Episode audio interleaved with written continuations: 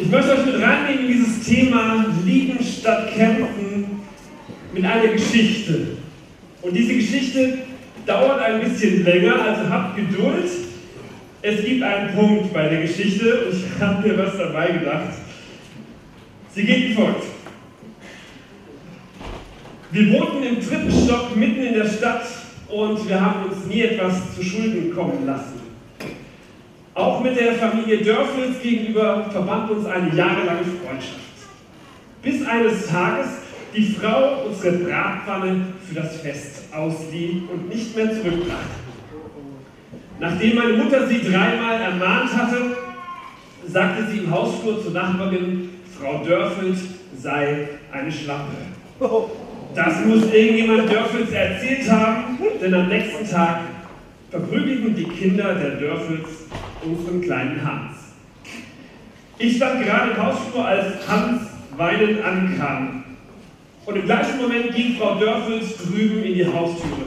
Meine Mutter rannte rüber, nahm ihre Einkaufstasche, stülpte sie Frau Dörfel über den Kopf und die schrie wie sonst was, bloß weil ein paar Glasscherben auf ihren Kopf drückten von der Milchflasche, die drin gewesen war. Um die Mittagszeit kam Herr Dörfel mit dem Wagen angefahren. Ich zog mich sofort zurück, doch meine Schwester Ellie fiel ihm in die Arme. Er schlug ihr ins Gesicht, zerriss ihren Rock und als meine Mutter das sah, warf sie wutentbrannt mit Blumentöpfen nach Herrn Dörfel. Weil wir nun den Dörfels nicht über den Weg trauen konnten, installierte Herbert, mein ältester Bruder, ein Fernrohr am Küchenfenster. So konnte unsere Mutter die Dörfels jederzeit beobachten. Anscheinend hatten die aber ein ähnliches Instrument installiert, denn kurz darauf erledigte jemand mit einem Luftgewehr unser Fernrohr. Ich nahm das Kleinkaliber und erledigte ihr Fernrohr. Daraufhin ging am Nachmittag unser Volkswagen unten im Hof in die Luft. Wir beschlossen, den Kampf in aller Härte aufzunehmen auch konnten wir nicht mehr zurück, denn die ganze Nachbarschaft verfolgte gespannt den Fortgang des Streits. Schon am nächsten Morgen wurde die ganze Stadt durch ein mörderisches Geschrei geweckt, denn Herr Dörfelt war in eine tiefe Grube vor seiner Türe gefallen. Er zappelte im Stacheldraht, den wir gezogen hatten. Nur sein linkes Bein hielt er ganz still. Das war gebrochen. Aber er hatte Glück, denn für den Fall, dass er die Grube bemerkt hätte, hatten wir eine Plastikbombe mit dem Anlasser seines Autos verbunden. Kurze Zeit später flog Herr Klunker in die Luft, denn er versuchte, den Arzt zu holen. Es ist bekannt, dass die Dörfer Dinge leicht übernehmen. So gegen 10 Uhr begannen sie mit einem Maschinengewehr unsere Hausfront zu durchlöchern. Das konnte uns nur recht sein, denn jetzt waren die anderen Hausbewohner auch verärgert.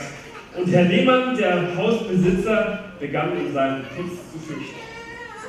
Da gab er uns grünes Licht und wir rockten auf den Dachboden und rissen die Tarnung von der Atomkanone. Es lief alles am Schnürchen, wir hatten den Einsatz oft geprobt. Jetzt werden wir es Ihnen zeigen, rief meine Mutter und meine Schwester brüllte! Und mit einem unvergesslichen Fauchen verließ die Atomgranate das Rohr. Zugleich fauchte es auf der Gegenseite durch ein ähnliches Rohr. Die beiden Geschosse begannen, betrafen sich genau in der Straßenmitte. Natürlich sind wir nun alle tot. Die Straße ist dahin und wo unser Stadt früher mal stand, breitet sich ein brauner Fleck aus. Aber eines muss man sagen, wir haben das Unsere getan. Schließlich kann man sich nicht alles gefallen lassen. Die Nachbarn tanzen einem sonst auf der Nase. Das war die Geschichte der Dörfels. Und ich fand die so passend, denn Lieben Kämpfen. So oft endet es genau in dieser Gewaltspirale. Du hast mir das getan, ich tu dir das, du das und am Schluss enden wir bei der Atomgranate und es macht Peng Lieben statt kämpfen.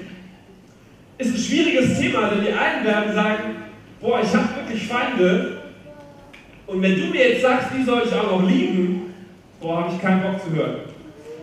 Da gibt es vielleicht andere, die sagen, ich habe gar keine Feinde. Das Thema interessiert mich überhaupt nicht. Aber ich glaube, es ist ein Thema, das uns alle betrifft, denn das habe nicht ich mir ausgedacht, sondern Jesus sagt, liebt eure Feinde, tut denen Gutes, die euch verfolgen. Und mir ist ganz wichtig heute Morgen, es, es geht uns nicht darum zu sagen, Mensch, bei all den Dingen, die du sowieso, dem Stress, den du hast, jetzt musst du auch noch deine Feinde lieben. So nach dem Motto, komm in die Kirche und wir sagen dir noch zehn Dinge, die du tun sollst. Darum geht es nicht. Sondern ich glaube, Gott möchte, dass dein Leben gelingt. Gott liebt dich und er hat so einen guten Plan für dein Leben, dass er dir einen Tipp gibt und sagt, wenn du deine Feinde liebst, kommst du leichter durchs Leben. Geht also nicht darum zu sagen, oh nein, jetzt muss ich auch noch das. Oh nein, auch noch Feinde lieben. Sondern ich glaube, tief drin steckt eine Botschaft, die uns hilft, leichter durchs Leben zu kommen. Lieben statt kämpfen. Ich habe versucht, das runterzubrechen auf, auf unseren Alltag.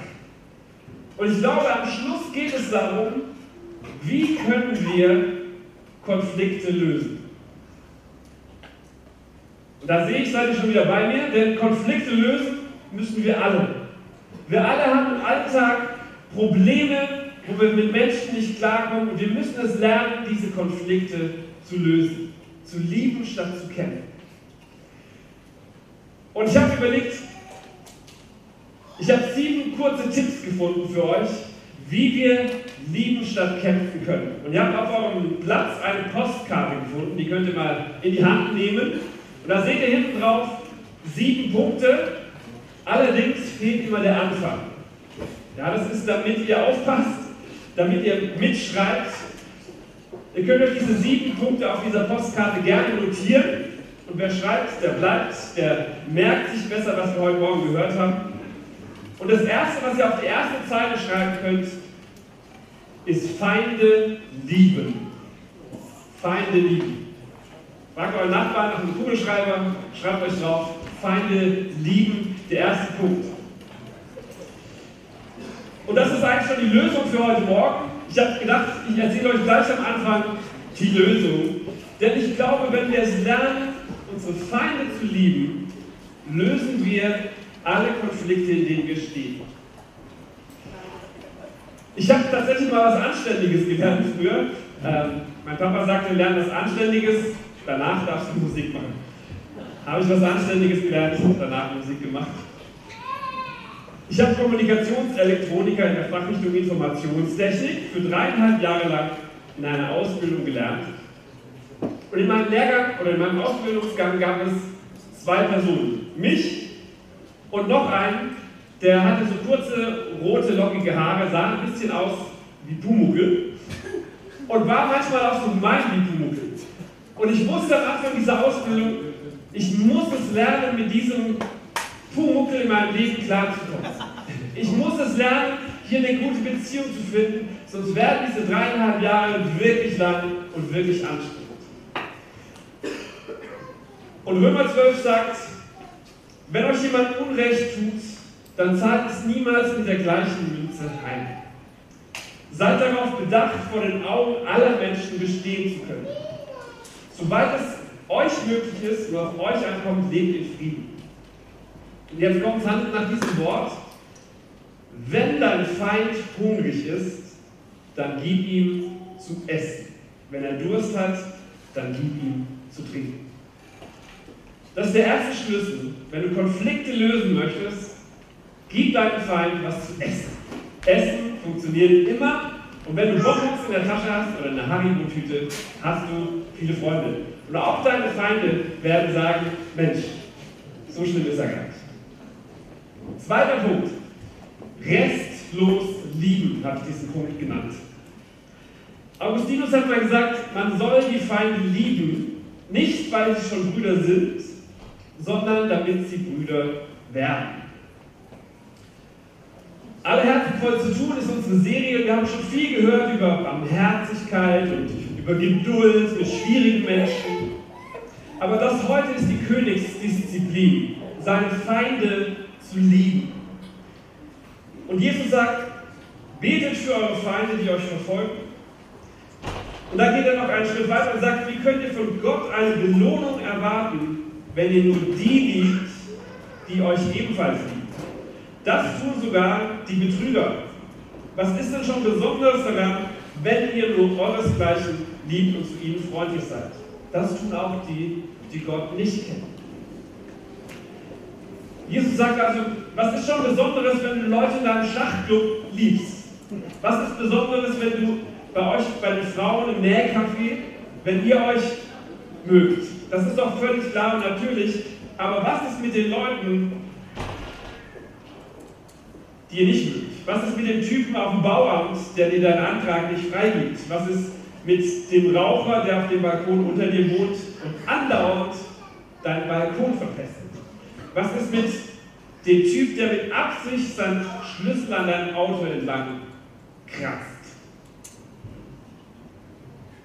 Darum geht es. Feinde zu lieben, und zwar restlos alle zu lieben. Erstens zweite lieben, zweitens restlos lieben, drittens initiativ lieben. Ich habe früher mal in einer Deutschrock-Band gespielt und habe dafür einen Liedtext geschrieben, der ging so. Wer im Glashaus sitzt und mit Steinen wirft, der macht seine heile Welt kaputt. Wer im Glashaus sitzt und mit Steinen wirft, der hat gar nichts kapiert, der zittert und friert. Wenn wir im Glashaus sitzen und mit Steinen werfen, geht unser Glashaus kaputt.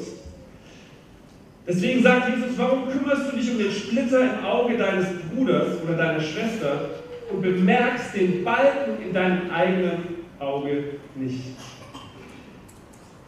Initiativ lieben heißt zu sagen, ich gucke zuerst auf mich. Ich greife zuerst an meine eigene Nase und überlege mir, wo ist mein Problem? Bevor ich bei dem anderen gucke, was ist denn dein Problem? Initiativ lieben bedeutet zu gucken, wo lag ich vielleicht falsch und wo kann ich den ersten Schritt gehen. Vierter Punkt. Erbarmend lieben. Im gleichen Zusammenhang mit diesem Splitter im Auge sagt Jesus etwas theologisch sehr herausforderndes, etwas sehr interessantes. Ein Vers vorne sagt er, verurteilt nicht andere, damit Gott euch nicht auch verurteilt. Denn euer Urteil wird auf euch zurückfallen und ihr werdet mit demselben Maß gemessen werden, das ihr bei anderen anlegt. Krass, oder? Denkt mal kurz drüber nach. Verurteilt nicht andere, damit Gott euch nicht verurteilt. Erbarmen und Lieben hat sogar was Egoistisches, weil die Bibel sagt, Gott behandelt mich so, wie ich andere behandle. Wenn ich Erbarmen mit anderen habe, hat Gott Erbarmen mit mir. Ich lese mal noch Jakobus 2 auf eurer Postkarte, sind diese Bibelverse drauf, könnt ihr zu Hause nochmal nachlesen. Da steht, wer selbst Erbarmen gehabt hat, über den hat auch Gott äh, kein Erbarmen gehabt, über den hat Gott auch Erbarmungsricht. Nochmal. Wer selbst kein Erbarmen gehabt hat, über den wird auch Gott erbarmungslos Gericht halten. So geht's. Es gibt einen Zusammenhang, wie ich mit anderen Menschen umgehe und wie Gott mit mir umgeht. Voll Erbarmen, andere zu lieben, tun wir oder tue ich, weil ich auch möchte, dass Gott mit mir erbarmend umgeht. Es gibt einen Zusammenhang, wie ich andere Menschen liebe und wie Gott mich liebt. Erbarmend lieben. Fünfter Punkt. Seid ihr noch bei mir? Ist jemand warm? Gut. Fünfter Punkt könnt ihr auch auf dem Postkarte schreiben, vergesst es nicht. Demütig lieben. Ich finde es total einfach, wenn, wenn bei einem Streit oder einem Konflikt der andere sagt, Mensch, du hast ja recht. Du hast recht, ich liege falsch, es tut mir leid, kannst du mir nochmal verzeihen? Dann ist das recht einfach. Aber Jesus gibt uns ein Beispiel, Er hängt am Kreuz und am Kreuz sagt er, Vater, vergib ihnen, denn sie wissen genau, was sie tun. Hm. Nee. Vater, vergib ihnen, denn sie wissen nicht, was sie tun. Jesus sagt, ich vergebe ihnen, obwohl sie noch nicht eingesehen haben, dass sie einen Fehler gemacht haben. Obwohl sie nicht wissen, was sie tun. Schon da sagt Jesus, Vater, vergib ihnen. Und ich glaube, davon können wir lernen zu sagen, wir vergeben unseren Feinden, bevor sie einsehen, dass sie falsch sind. Demütig lieben. Bei einem Konflikt muss immer jemand den ersten Schritt gehen. Und lieben statt kämpfen bedeutet zu sagen, ich bin derjenige, der demütig ist und der den ersten Schritt geht. Paulus sagt an einer Stelle sogar, wieso lasst ihr euch nicht lieber Unrecht tun? Es ist gut, für das Gute zu leiden. Er sagt, lasst euch lieber übervorteilen. Ihr braucht nicht um euer eigenes Recht zu kämpfen. Gott wird euch Recht verschaffen. Du musst nicht jeden Konflikt gewinnen. Du kannst auch mal demütig zurücktreten und sagen, kein Problem, du kannst gerne diesen Konflikt gewinnen, ich muss nicht immer im Recht sein. Vorletzter Punkt, Punkt Nummer 6, einfach lieben. Wenn du jetzt hier sitzt und sagst, boah, ist das wieder kompliziert, so viele Bibeltexte und sieben Punkte heute Morgen, kann ich mir nicht merken, merk dir Punkt 6, dann hast du alles verstanden, worum es heute Morgen geht. Punkt 6, einfach lieben. Jesus sagt in Matthäus 7, Vers 12, das, was du möchtest, dass andere Menschen dir tun, das musst du ihnen tun. Matthäus 7, Vers 12, behandle die Menschen so, wie du selbst von ihnen behandelt werden möchtest. Eine ganz einfache Faustregel. Und ich glaube, wenn wir die verstanden haben, dass wir andere so behandeln, wie wir behandelt werden möchten, dann sagt die Bibel, haben wir schon die ganze Bibel erfüllt. Alles verstanden. Wenn wir es gelernt haben, einfach zu lieben. Und letzter und siebter Punkt, nachhaltig lieben. Wie können wir das praktisch werden und so Alltag. Wie, wie können wir es schaffen, so viel Liebe aufzubringen, dass wir unseren Nächsten oder unseren Feind sogar lieben? Was mir total geholfen hat, ist Matthäus 25. Da sagt Jesus, das, was ihr dem Nächsten getan habt, das habt ihr mir getan. Er sagt, das, was du an deinen Nachbarn, an deinen Kollegen, an deinen Feind getan hast, das hast du an mir getan. Mutter Teresa sagt einmal, zuerst denken wir über Jesus nach und dann gehen wir raus, um herauszufinden, wie er sich verkleidet hat. Ich glaube wirklich, Gott versteckt sich in unseren Mitmenschen. Und mir hat es total geholfen, mit diesem Gedanken durch die Welt zu gehen. Wenn ich Gott lieben möchte, muss ich meinen Mitmenschen lieben. Wenn ich meine Feinde lieben möchte, dann hilft es mir zu verstehen, dass Gott auch meine Feinde liebt und dass Gott auch für meine Feinde gestorben ist. Sieben Punkte, wie wir es lernen können, Konflikte zu bewältigen. Und wenn ihr jetzt auf eurer Postkarte mal hingeht und bei diesen sieben Punkten immer diesen ersten Punkt umkreist, dann merkt ihr, kommt da ein Wort bei heraus. Und das Wort heißt Frieden. Denn wir alle wünschen uns in Frieden zu leben. Und ich glaube, der Schlüssel zu Frieden zum Leben ist Lieben statt Kämpfen.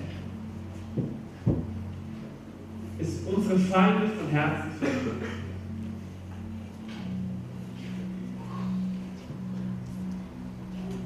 Jetzt habe ich zum Schluss leider noch eine schlechte Botschaft für euch, nämlich ihr werdet das nicht schaffen.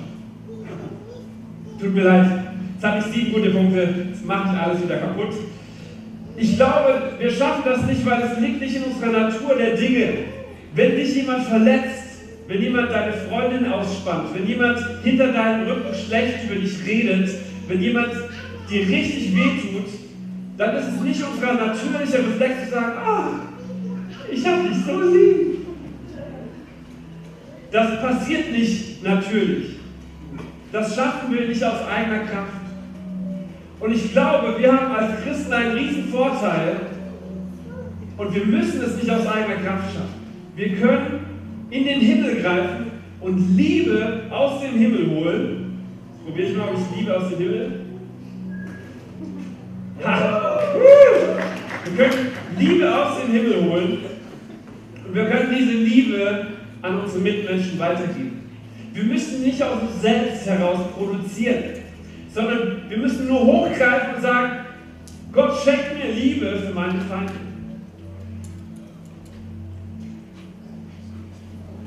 Und ich glaube, dazu brauchen wir ein neues Herz. Und die Bibel sagt, wenn wir Kinder Gottes werden, wenn wir, wenn wir sagen, Gott, ich möchte mit dir zusammen leben, ich möchte, dass, dass du in meinem Leben regierst, dann sagt die Bibel, gibt Gott uns ein neues Herz. Der tauscht das aus.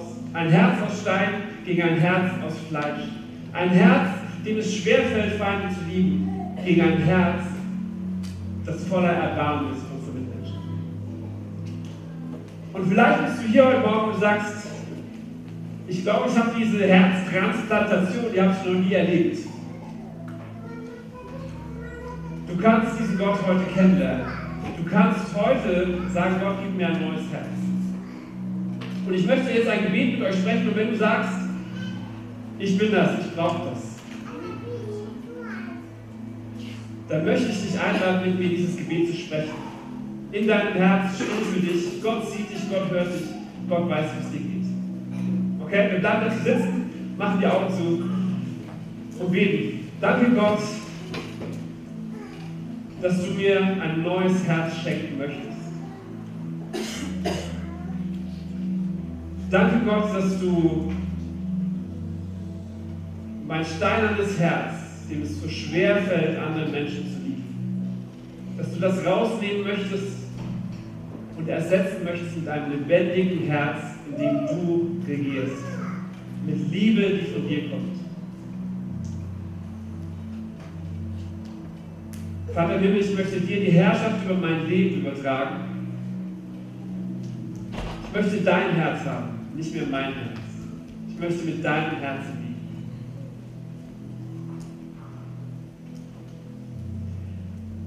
Danke Gott, dass du heute Morgen auch jedem, der hier sitzt und sagt, ich habe da Konflikte, da komme ich nicht klar. Dass du jedem diese übernatürliche Liebe schenken möchtest und schenken willst und heute Morgen schenken wirst. Wenn du hier bist und sagst, ich brauche diese Liebe Gottes, dann lade ich dich ein, bei diesem nächsten Lied das zu bekennen, zu sagen, Gott, ich brauche dich mehr. Lass uns vielleicht doch zusammen aufstehen und das zu unserem Gebet machen.